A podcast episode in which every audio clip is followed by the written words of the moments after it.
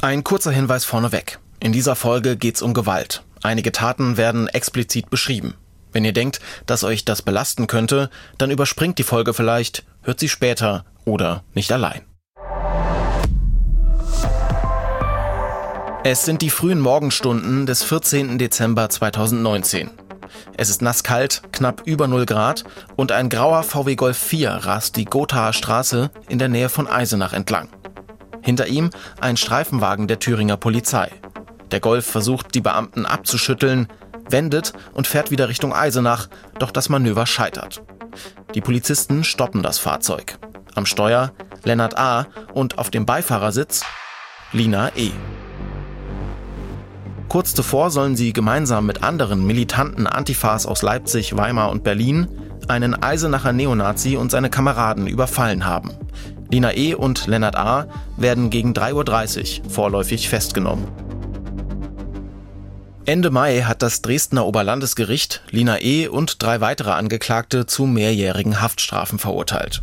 Das Gericht sieht es als erwiesen an, dass sie eine kriminelle Vereinigung gebildet haben, und zwar mit dem Ziel, Neonazis zu überfallen und zu verletzen. Die Gruppe soll die Angriffe geplant, trainiert und dann in wechselnder Besetzung zugeschlagen haben. Und ihre Opfer, die haben sie laut Bundesanwaltschaft teils schwer verletzt. Mit Fäusten und Tritten, mit Pfefferspray und Schlagwerkzeugen. Das Urteil ist zwar noch nicht rechtskräftig, doch längst sprechen Verfassungsschutz und Ermittlungsbehörden von einer neuen Dimension linker Gewalt. So auch der Chef der Staatsschutzabteilung beim LKA Sachsen, Dirk Münster. Die Gefahr einer lebensbedrohlichen Behandlung ist viel größer geworden. Den Ermittlungen und dem Prozess widmen wir uns in einer späteren Folge ausführlich. Aber lasst uns erstmal klären, worum und um wen es eigentlich geht. In dieser Folge schauen wir uns die Taten an und die Opfer. Er geht also über die Straße und kriegt in dem Moment schon mit, dass er von fünf Leute sollen es gewesen sein, äh, angegriffen wird.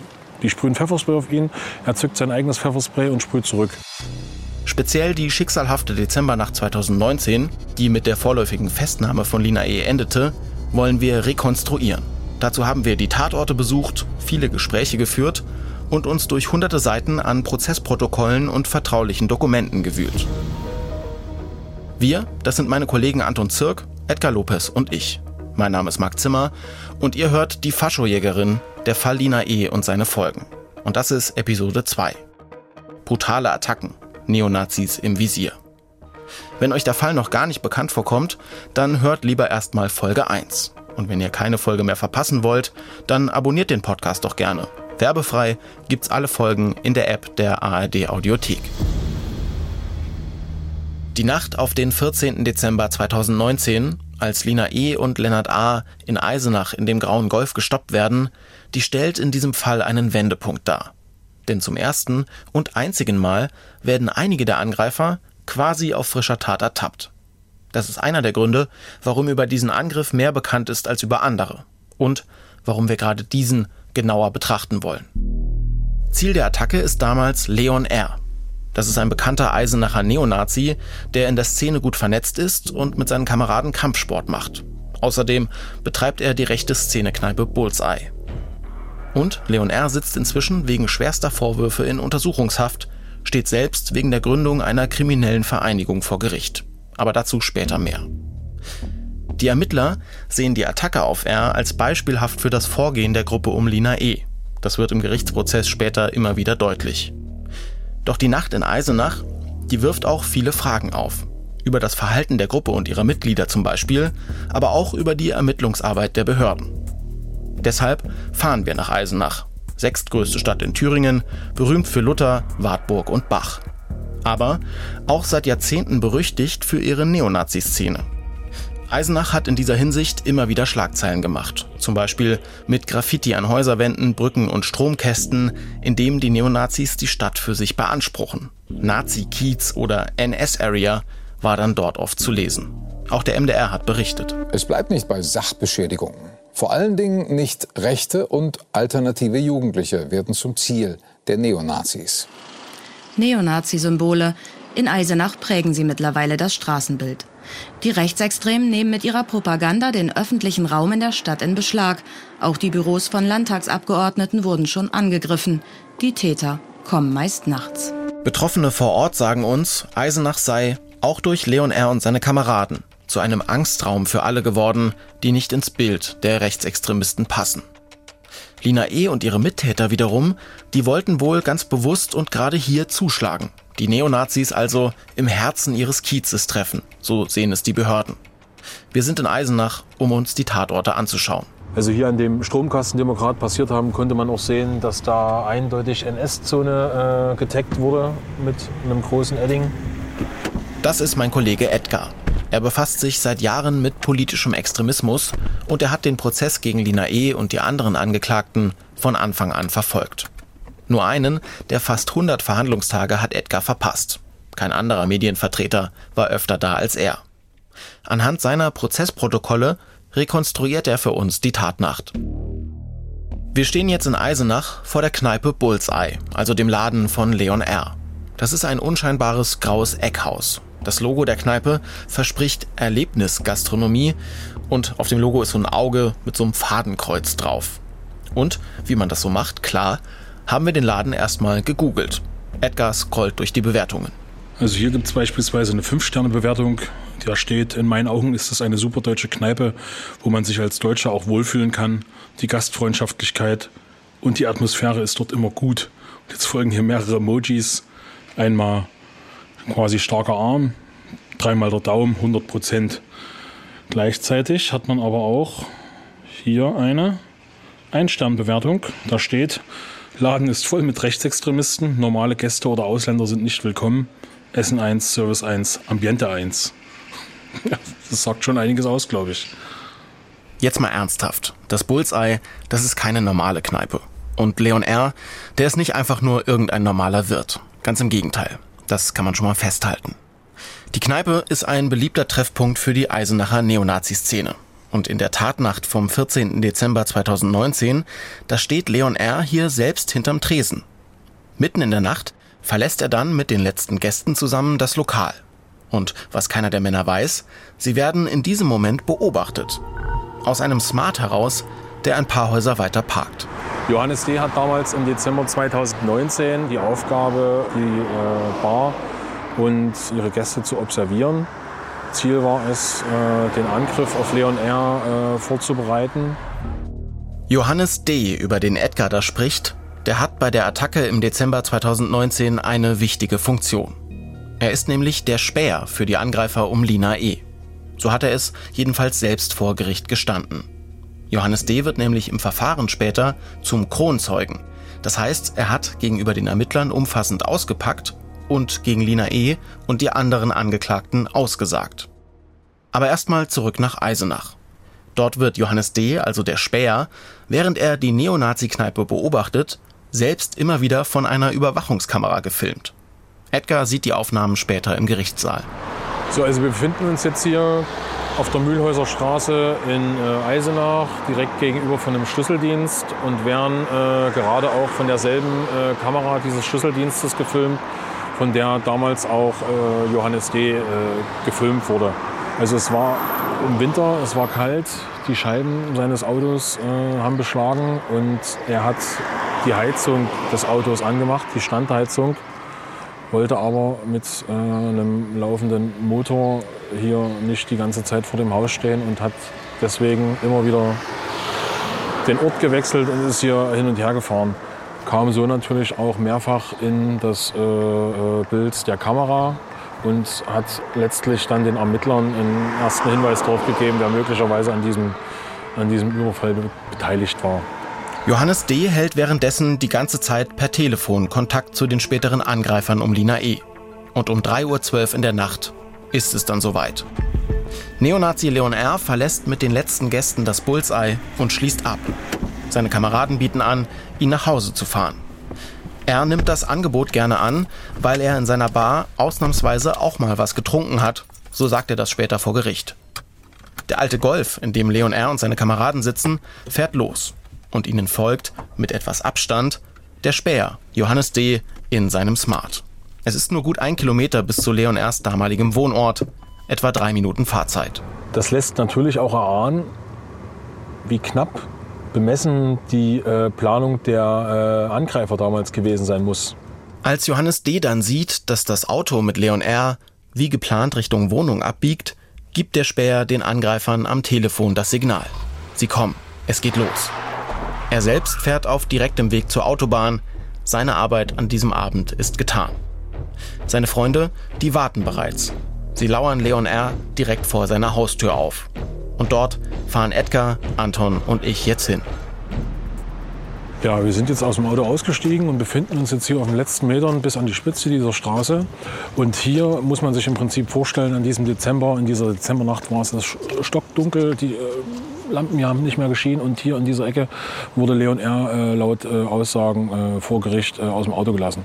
Er geht also über die Straße und kriegt in dem Moment schon mit, dass er von fünf Leute sollen es gewesen sein, äh, angegriffen wird. Die sprühen Pfefferspray auf ihn, er zückt sein eigenes Pfefferspray und sprüht zurück. So, es entsteht so eine Pattsituation. Er sagt, dass er ein Messer mit dabei hat und hat ausgesagt vor Gericht, dass eine Frau dann gesagt hat, hier, zeig das Messer, wenn du das Messer zeigst, dann breche ich den Angriff ab. Daraufhin zückt Leon R. das Teppichmesser, das er einstecken hat, und sticht damit mehrfach in die Luft in Richtung der Angreifer. So sagt er es später vor Gericht aus. Seine Kameraden sehen derweil, dass Leon R. attackiert wird und wollen ihm helfen. Was machen die? Die halten dort vorne an diesem Dachdeckerbetrieb an, steigen selber aus ihren Autos aus, rennen in Richtung des Angriffs, der hier vorne passiert, kriegen aber relativ schnell mit, dass sie in der Unterzahl sind. Es kommen ihnen also ungefähr auch vier, fünf Leute entgegen, an, laut äh, Zeugenaussagen von ihnen, mit, äh, mit einem Hammer, mit Teleskopschlagstöcken, äh, mit, sogar ein Axtstiel soll dabei gewesen sein und greifen sie jetzt natürlich an. Okay, ihr merkt schon, das muss damals eine ganz schön hektische Situation gewesen sein. Das Gericht geht davon aus, dass die Freunde von Leon R. versuchen wollten, ihren Kameraden vor den Angreifern um Lina E. zu schützen. Und die Neonazis merken aber schnell, dass ihre Chancen schlecht stehen. Was machen die also? Die kriegen Schiss und rennen zurück in ihr Auto, flüchten sich in ihr Auto. Das Auto springt aber nicht an. Und was passiert dann? Die Leute schlagen mit allem, was sie mit dabei haben, auf dieses Auto drauf. Also dieses Auto wird äh, von allen Seiten äh, demoliert, die Scheiben werden eingeschlagen, es wird auf die Leute in dem Auto direkt draufge draufgeschlagen, es wird, äh, sie werden mit Pfefferspray besprüht bis dann letzten Endes das Auto anspringt und sie wegfahren können. Für das, was da passiert ist, gibt es mehrere Zeugen. Mein Kollege Anton hat mit einigen von ihnen Kontakt aufgenommen, aber über die Tatnacht wollte niemand mehr mit ihm sprechen. Anton hat sich deshalb ihre Aussagen vor Gericht genau angeschaut. Es sind ja mehrere Anwohner, die diese kleine Fläche, wo das alles passiert, sehr gut einsehen können. Und die gesagt haben, dass sie eben von sehr, sehr krassem Lärm mitten in der Nacht wachgemacht worden sind. Ähm, eben von Schlägen, von Schreien. Da beschreiben mehrere Zeugen, die hier wohnen, dass es eben diesen Angriff gegeben hat und auch, was das für ein Ausmaß gehabt hat. Und auch die Polizei hat ja hinterher zu äh, Protokoll gegeben, dass wirklich vor dem Dachdecherbetrieb sehr viele Scherben auf dem Boden lagen und da wirklich auch Zeichen eines deutlichen Kampfs gewesen sind. Tja, und was passiert mit Leon R.? Der soll ja angeblich, äh, oder der hat dann dieses Messer gezogen und äh, da hat er dann ausgesagt, dass angeblich eine Frau gesagt haben soll, okay, wir brechen den Angriff ab. Das war die Frau, die vorher das schon das Pfefferspray äh, in der Hand gehabt hat. Und er ist dann wohl über diesen Zaun in diesen Elektrobetrieb geflüchtet und hat erstmal das Weite gesucht. Der Angriff dauert nur wenige Minuten. Die drei Männer im Auto tragen Platzwunden im Gesicht davon, Prellungen der Arme und Finger und Augenreizungen vom Pfefferspray. Leon R. ist es, der als erstes den Notruf wählt und die Polizei informiert. Einige der Angreifer werden dann, wie ihr am Anfang der Folge schon gehört habt, auf der Flucht festgenommen. Die Attacke im Dezember 2019 ist nicht der erste Angriff auf Leon R. Keine zwei Monate zuvor, genau gesagt am 19. Oktober, werden er und fünf Gäste in seiner Kneipe, dem Bullseye, angegriffen. Damals sind laut Gericht elf Vermummte in den Gastraum gestürmt. Sie zerbrechen Fensterscheiben, werfen mit Gläsern und Aschenbechern, versprühen Pfefferspray und attackieren mit Schlagwerkzeugen und Fäusten die Gäste und Leon R. Am Tatort wird damals DNA von Lina Es Verlobtem gefunden. Einige Gäste tragen Platzwunden, Schnittverletzungen und Augenreizungen davon. Leon R. bleibt auch damals unverletzt. Also, zwei Angriffe auf Leon R. in Eisenach. Im Abstand von wenigen Wochen Ende 2019. Die Bundesanwaltschaft rechnet der Gruppe um Lina E. aber auch davor und danach noch mehrere Aktionen zu. Insgesamt sechs Angriffe mit mindestens 13 Verletzten. Gern hätten wir über den Fall auch mit der Bundesanwaltschaft und vor allem den Ermittlern gesprochen. Schon seit 2019 gibt es nämlich beim LKA in Sachsen eine Soko Links, also eine Sonderkommission, die sich nur mit Linksextremismus befasst. Unsere Interviewanfragen wurden aber mehrfach abgelehnt. Wir greifen deshalb auf Archivmaterial des MDR zurück. Bereits 2021 hat Dirk Münster als Leiter der Soko Links erklärt, dass die Taten bestimmte Parallelen aufweisen. Wir haben im Grunde so als, als Nenner festgestellt, es kommt schon zu Tatvorbereitung, zur Ausspielaktion, also ein Stück weit wirklich eine systematische Vorbereitung der Straftaten und der Umsetzung. Also, und äh, da muss man sagen, dass die äh, bei diesen Kommandoaktionen äh, ein Stück weit arbeitsteilig vorgehen äh, und dort dem auch vorhergeschaltet auch eine, eine gute Analyse der Person, eine Auswertung, wo wohnt die Person, wo geht sie zum Sport, wie verbringt sie ihre Freizeit. Also das sind keine zufälligen, äh, spontanen Gelegenheitstaten, sondern wirklich gut vorbereitete, planvoll ausgeführte Überfälle.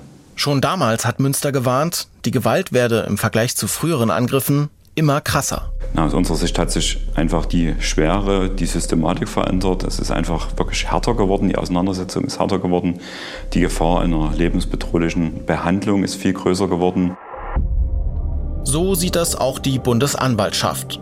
Laut ihrer Anklage hat die Anschlagsserie im Oktober 2018 begonnen. Am Ende konnten die Ermittler Lina E. und den anderen Angeklagten aber längst nicht alle Angriffe nachweisen. Um das Ausmaß und die Besonderheiten des Falles zu verstehen, fassen wir euch die Vorwürfe trotzdem kurz zusammen. Anfang Oktober 2018.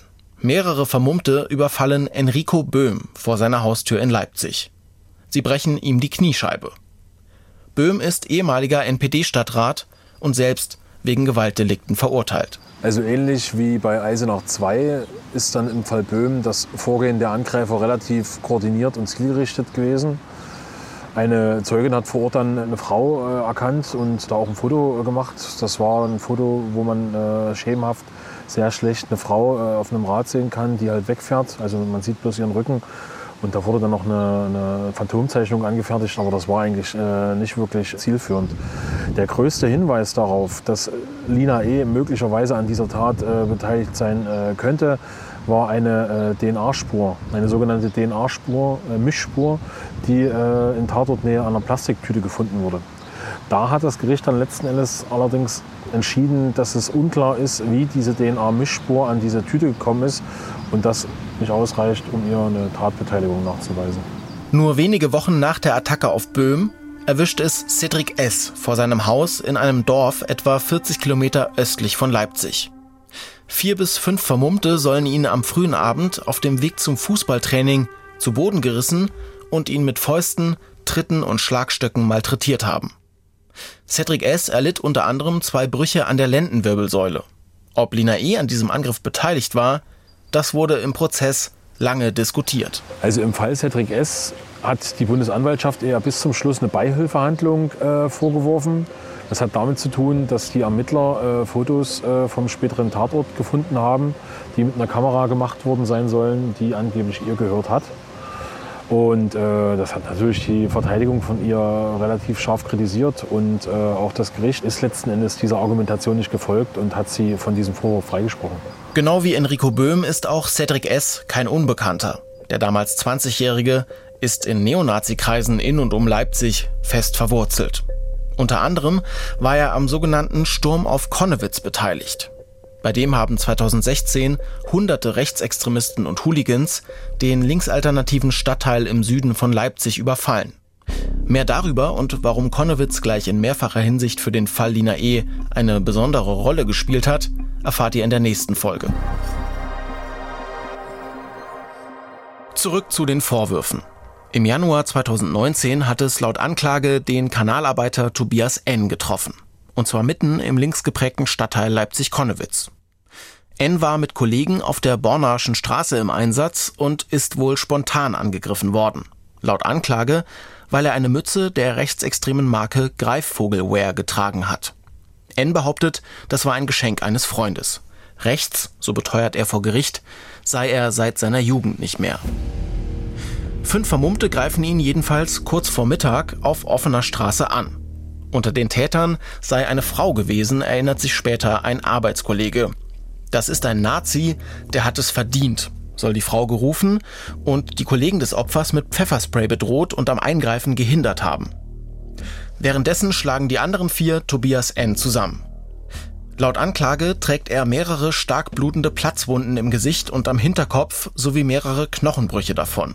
Und ihm musste eine Metallplatte ins Gesicht eingesetzt werden. Bei der Attacke habe er auch Nervenschäden davongetragen und leide seitdem unter einer Angststörung, das sagt N vor Gericht. Obwohl der Überfall offenbar spontan ausgeführt worden ist, rechnet das Gericht auch ihn der Gruppe um Lina E. zu. Es ist unter allen Angriffen aus der Anklage derjenige mit den heftigsten Verletzungen. Na, aus Sicht des Gerichts hatten alle Taten äh, bestimmte Parallelen. Da geht es zum einen um die Opfer, die es getroffen hat. Das waren immer Rechtsextreme und Neonazis oder zumindest solche Leute, die von den Tätern dafür gehalten wurden.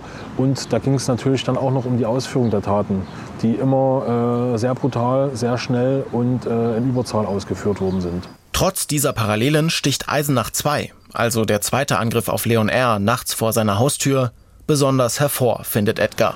Eisenach 2 im Dezember 2019 hat von allen Taten eine ziemliche Besonderheit. Das hat zum einen damit zu tun, dass aus Sicht des Gerichts da ein hoher Aufwand betrieben wurde.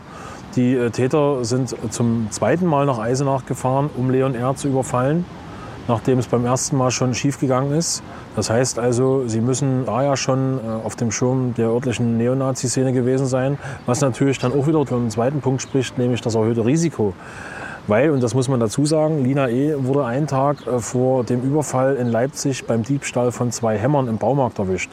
Das heißt also, sie waren nicht bloß im Fokus äh, möglicherweise der örtlichen Neonazi-Szene, sondern auch noch im äh, Fokus der Behörden und entscheiden sich dann aus Sicht des Gerichts trotzdem noch mal nach Eisenach zu fahren und diesen äh, Überfall durchzuziehen. Und das macht die Sache einfach äh, so besonders im Vergleich zu allen anderen Taten. Wir wollen verstehen, warum gerade Leon R. für die Täter offenbar ein so herausgehobenes Ziel war. Warum gehen sie das Risiko ein, ihn nach dem ersten, gescheiterten Angriff nochmal anzugreifen? Und warum blasen sie die Sache nicht spätestens dann ab, als Lina E. am Tag vor dem Angriff beim Hammerklauen erwischt wird? Um besser zu verstehen, welche Rolle Leon R. in Eisenach genau spielt, fahren wir zum Rosa Lux. Das ist ein Wahlkreisbüro der Linken und immer wieder Ziel von Angriffen so auch kurz bevor wir dort waren. Als wir ankommen, sehen wir erstmal ein Riesenloch. Unbekannte haben das große Schaufenster eingeschmissen, schon wieder, das vierte Mal in den letzten anderthalb Jahren. Da vorne mit der kaputten Scheibe. Drinnen treffen wir Philipp Pommer. Er ist Anfang 30, trägt schwarz, dazu auffällig bunte Sneaker und eine Cap, Schnurrbart und Nasenring. Er spielt in einer Hardcore-Punk-Band, erzählt er, und so sieht er irgendwie auch aus. Seine Tattoos schauen unter den Ärmeln seines Shirts hervor. Ja, äh, mein Name ist Philipp Pommer. Äh, ich arbeite hier im äh, Wahlkreis Rosalux seit 2017 und auch vorher schon als Privatperson äh, aktiv gewesen äh, im Kampf gegen rechts. als wir gerade mit dem Interview anfangen wollen, klopft es an der Tür. Jetzt werden wir gestört. Ich habe extra zugemacht. Das ist aber der Glasmann, glaube ich. Okay, fuck. Sorry. Kein Problem. Das ging ja fix. Ja, muss nur mal schnell sein, was? Ja. bestellen das Ding. Der Glaser fragt, ob er nicht gleich zwei Sicherheitsscheiben einbauen soll, weil ja wahrscheinlich sei, dass das nochmal passiert. Pommer lacht nur. Also wir wissen, was es war. Also das ist so ein, so ein, äh, so ein Straßenschildfuß, so ein Vollgummi-Ding. Wobei das erste Mal war es eine Schnapsflasche. Haben sie einfach gut getroffen. Das zweite Mal war es ein Hammer, so, so ein Zimmermannshammer. Und beim dritten Mal war es ein Ziegelstein. Es ist dann so, das passiert nachts und ihr kommt morgens hier hin und die Scheibe ist eingeschmissen, oder? Nee, wir werden dann meistens, also ich werde dann meistens von der Polizei früh um sechs aus dem Bett geklingelt, wenn die ihre Bestreifung machen. Äh, und dann sagen, es ist wieder äh, was passiert. Und dann ziehe ich mich meistens an, komme her und dann muss man erstmal den Zeugenaussage machen und den Scherbenhaufen aufräumen. Weil die Scherben liegen meistens bis hier vor. Witzigerweise hört das auch nie jemand hier in der Straße.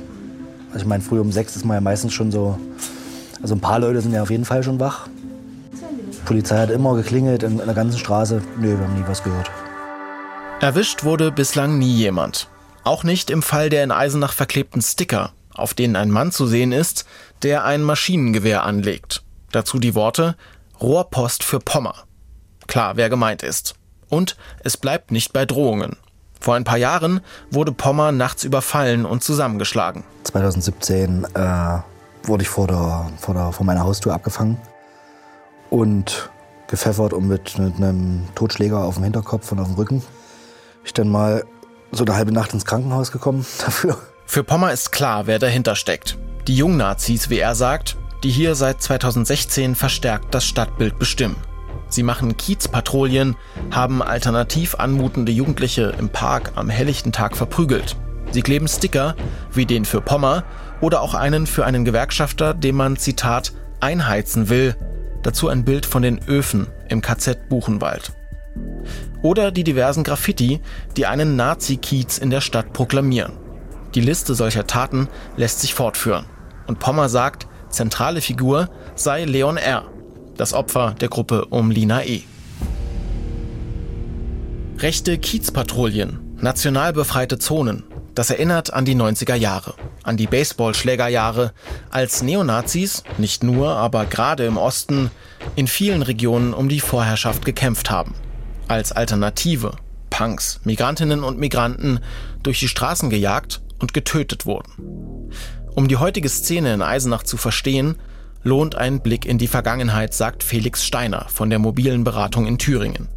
Das ist ein Verein, der Menschen unterstützt, die sich gegen Rechtsextremismus engagieren. Steiner ist für Eisenach zuständig und kennt sich mit der rechten Szene dort daher bestens aus. Ein Vortrag von ihm, den wir während der Recherche besuchen, findet unter Polizeischutz statt. Steiner sagt, das ist leider notwendig hier. Wenn man das verstehen will, muss man sich eigentlich nur die Ergebnisse der Stadtratswahl angucken 2019. Dort hat die NPD über 10 Prozent geholt und fast 6000 Eisenacherinnen und Eisenacher haben der NPD ihre Stimme gegeben. Ja, also das ist ja eine Dimension, die haben wir kaum noch in irgendeiner anderen Stadt, in irgendeinem anderen in irgendeiner anderen Region in Deutschland. Äh, die NPD ist ja meistens elektoral völlig unbedeutend, aber 10 Prozent in einer Stadt wie Eisenach, das, oder über 10 Prozent, das halte ich schon für ein sehr beachtenswertes Ergebnis, was uns eben auch einiges darüber aussagt, wie die Szene hier integriert ist in die Stadtgesellschaft. In Eisenach gibt es also schon seit den 90ern Neonazi-Strukturen, auf denen heutige Rechtsextremisten aufbauen können, sagt Steiner. Und in genau diesem Umfeld ist in den vergangenen Jahren eine neue Gruppe von jungen Neonazis entstanden. Mit einer bundesweiten Großrazzia sind die Sicherheitsbehörden gegen die militante Neonazi-Szene vorgegangen. Die Wohnungen von 50 Verdächtigen in elf Bundesländern seien durchsucht worden, teilte die Bundesanwaltschaft mit. Der Schwerpunkt lag im thüringischen Eisenach. Die Gruppe nennt sich selbst Knockout 51. Mutmaßlicher Kopf dahinter ist Leon R., der ja gerade, wie gesagt, selbst in Untersuchungshaft sitzt. Er wurde zweimal Ziel von Angriffen der Gruppe um Lina E. Und nach dem zweiten hat er dem rechtsextremen YouTube-Kanal Avos TV erzählt, wie er die Tatnacht erlebt hat. Ich wurde unten äh, gegenüber von meinem Haus rausgelassen, bin dann über die Straße gelaufen und äh, da kamen dann direkt aus, aus äh, zwei oder drei Autos kamen äh, maskierte Leute auf mich zu mit Schlagstöcken, direkt auch wieder mit Pfefferspray. Ich konnte mich auch da ganz gut verteidigen, hatte selber ein Pfefferspray einstecken habe da sofort zurückgesprüht. Ähm, die haben trotzdem mir Möglichstes gegeben, an mich ranzukommen.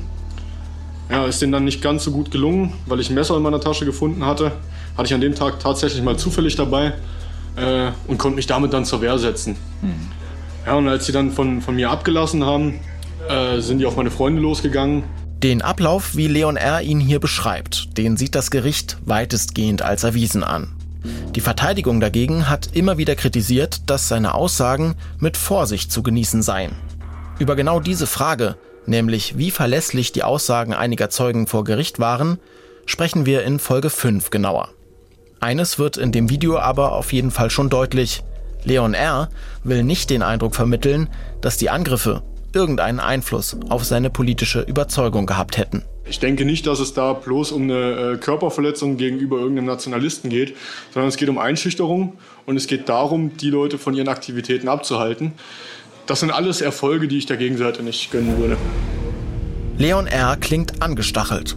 Verschärft sich also hier eine Gewaltspirale zwischen Rechts- und Linksextremismus?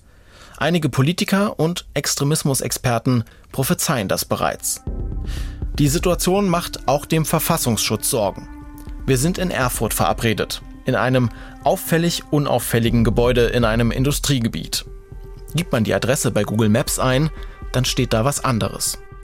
Wir sind ein bisschen gespannt, denn keiner von uns war schon mal beim Verfassungsschutz. Doch als wir im vierten Stock ankommen und das unscheinbare Büro betreten, da werden wir freundlich begrüßt und konsequent geduzt. Ja, mein Name ist Stefan Kramer. Ich bin seit Dezember 2015 Präsident des Amtes für Verfassungsschutz beim Thüringer Ministerium für Inneres und Kommunales. Klingt genauso sperrig, wie es auch ist. Kramer ist betont locker. Er scherzt viel und er hat die Ärmel seines karierten Hemds hochgekrempelt. Ein Macher, bodenständig. Das will er anscheinend ausstrahlen. Und sein Büro, das ist voll mit Krimskrams. Lauter Fotos und Urkunden, eine Auszeichnung als Oberleutnant zur See, Kramer mit Merkel auf einem Foto, Kramer mit George Bush Senior. Vor allem aber fallen uns die drei großen Avocado-Pflanzen auf, die vor seiner breiten Fensterfront stehen. Und dann habe ich während der Pandemie irgendwann äh, gedacht, ich muss irgendwas Sinnvolles machen. Einige meinten schon, ob das irgendwie Graspflanzen, Hanfpflanzen wären. Sag ich, ihr habt keine Ahnung von Hanfpflanzen. Aber nee, es sind Avocados und die haben manchmal so seltsame Anflüche, wenn dann irgendwas braun wird, aber die wachsen. Auch eine Menora, dieser siebenarmige jüdische Leuchter, steht da. Kramer ist Jude, SPD-Mitglied und er lässt keinen Zweifel daran, wo er die größte Gefahr für die Demokratie sieht. Nämlich bei Rechtsextremisten wie Leon R. Der und seine Kameraden sind ja nicht irgendwelche 0815 Stammtischrechten. Im Gegenteil. Die sollen Verbindungen zu rechtsextremen Terrornetzwerken gehabt haben, wie der Atomwaffendivision oder Combat 18, dem bewaffneten Arm der verbotenen Blood and Honor Bewegung. Sie sollen an Neonazi-Kampfsport-Events teilgenommen und Straftaten geplant und verübt haben. Und in Kombination mit der starken NPD in Eisenach, da sei so über die Jahre ein regelrechter Neonazi-Hotspot entstanden, sagt Kramer. Aber am Ende ähm, haben es die Neonazis im Grunde geschafft. Ähm, mir gefällt dieser Begriff zwar nicht, aber im Grunde da draußen Nazi-Kiez zu machen. Aber zurück zur Gruppe um Lina E. Wir haben uns ja gefragt, warum macht sich jemand den Aufwand, und nimmt das Risiko in Kauf, gleich zweimal nach Eisenach zu fahren, um Leon R. zusammenzuschlagen. Den Ermittlern zufolge war es das Ziel von Lina E. und ihren Mitangeklagten, Neonazis und Rechtsextremisten dort zu treffen, wo die sich sicher fühlten. Und dass Eisenach und Leon R. in dieser Logik zumindest als Ziele Sinn ergeben, das gibt selbst Verfassungsschützer Kramer irgendwann zu. Und das, obwohl er eigentlich gar nicht mit uns über Lina E. sprechen wollte. Es ist auch ganz offensichtlich, äh, dass all das, was ich Ihnen bis jetzt geschildert habe, deutlich macht, dass wir in Eisenach es mit einer Neonazi-Hochburg zu tun haben, die seit den 90er Jahren etabliert ist. So, und um im Grunde genommen auch publikumswirksam, öffentlichkeitswirksam ähm, quasi äh, die Truppen anzugreifen äh, und sie ein Stück weit auch ähm, zurückzudrängen, also um zumindest auch andere zu motivieren, dass wenn der Staat es schon nicht tut, das ist ja die Lesart, obwohl das nicht stimmt. Aber wenn der Staat es schon nicht tut ähm, und wir sozusagen jetzt nicht Selbstjustiz üben müssen, aber das dann schon selber in die Hand nehmen, sie in ihrer Hochburg anzugreifen. So, und spätestens hier sieht der Verfassungsschutzchef dann natürlich ein Problem. Gegen Rechtsextremisten vorzugehen, das ist Aufgabe der Behörden, sagt Kramer. Das Gewaltmonopol liegt beim Staat.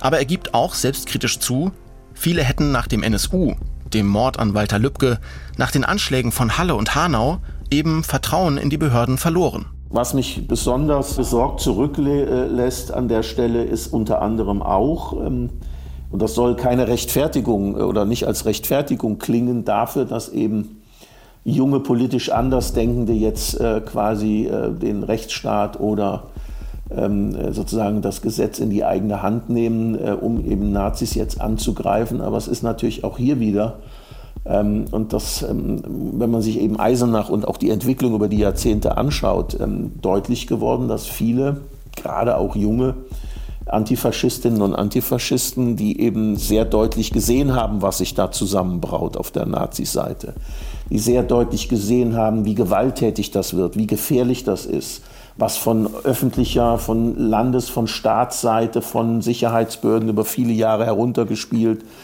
und bagatellisiert worden ist, äh, also nicht ernst genommen wurde, entsprechend auch nicht verfolgt wurde. Und deswegen ähm, glaube ich auch nicht, dass man so wirklich überrascht tun kann, wenn man sich heute anschaut, dass eben auch die mutmaßlich linksextremistische oder, oder antifaschistische Szene eben jetzt auch nochmal eine Schippe drauflegt weil sie eben das Gefühl hat, naja, ihr redet nur, ihr macht aber nichts. Kramer fürchtet also eine Gewaltspirale, dass die Szenen sich gegenseitig hochschaukeln. Die Rechtsextremen in Eisenach jedenfalls, die seien durch die Angriffe nicht gebremst, sondern im Gegenteil eher noch angestachelt worden. Das bestätigen uns auch Betroffene vor Ort in Eisenach. eine neue Generation von Jungnazis, die patrouilliere bereits durch die Straßen. Gehen wir nochmal zurück in diese Dezembernacht 2019, als die Gruppe um Lina E. Leon R. vor seinem Haus auflauert. Der Angriff wird aus Sicht der Täter zum Desaster. Das Ziel Leon R. bleibt unverletzt. Lina E. und Lennart A. werden festgenommen und später für die Tat verurteilt.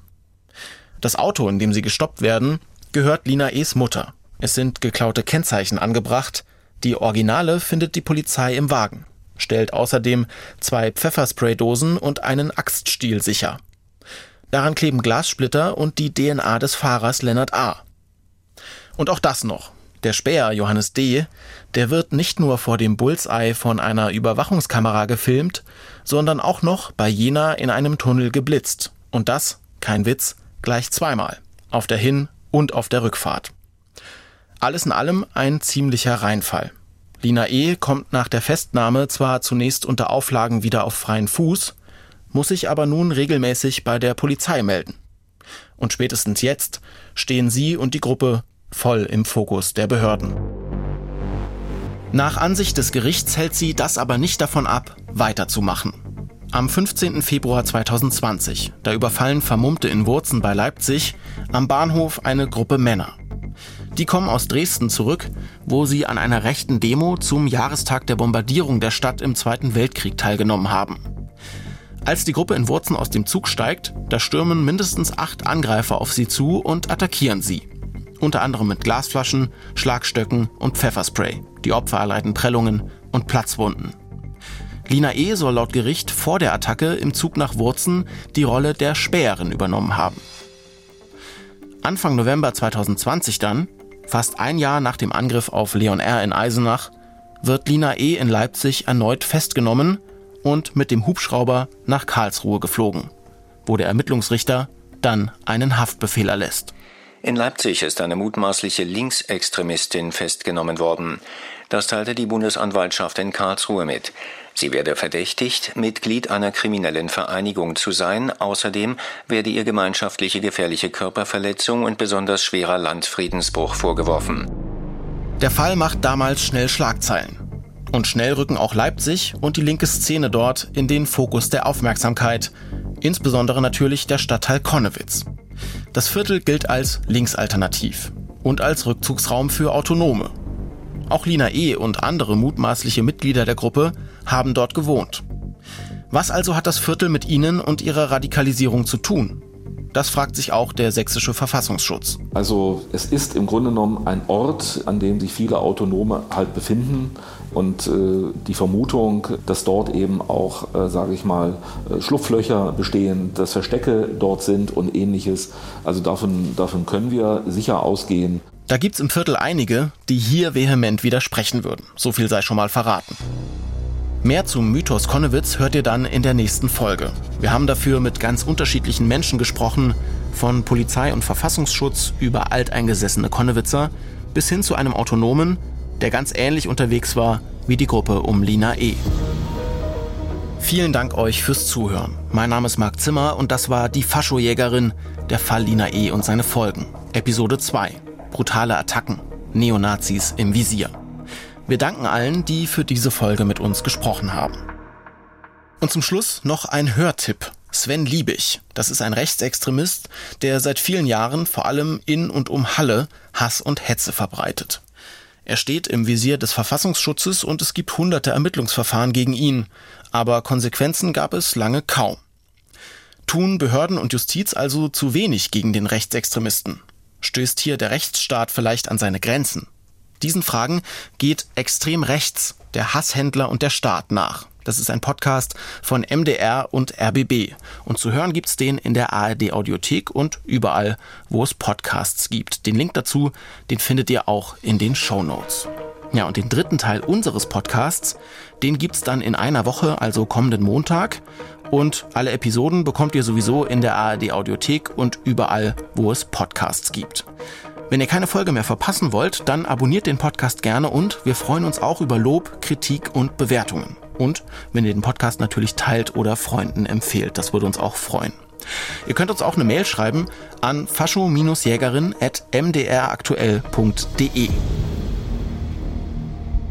Die Faschojägerin, der Fall Lina E. und seine Folgen. Ein Podcast des Mitteldeutschen Rundfunks. Recherche, Story und Produktion Anton Zirk, Edgar Lopez und Marc Zimmer. Redaktion Carsten Heller. Originalmusik Dirk Reichert von GemX Music. Postproduktion Mario Nikolaus und Mario Timmler. Covergestaltung Jessica Brautsch. Projektkoordination Matthias Winkelmann. Projektleitung Mike Herdegen Simonsen.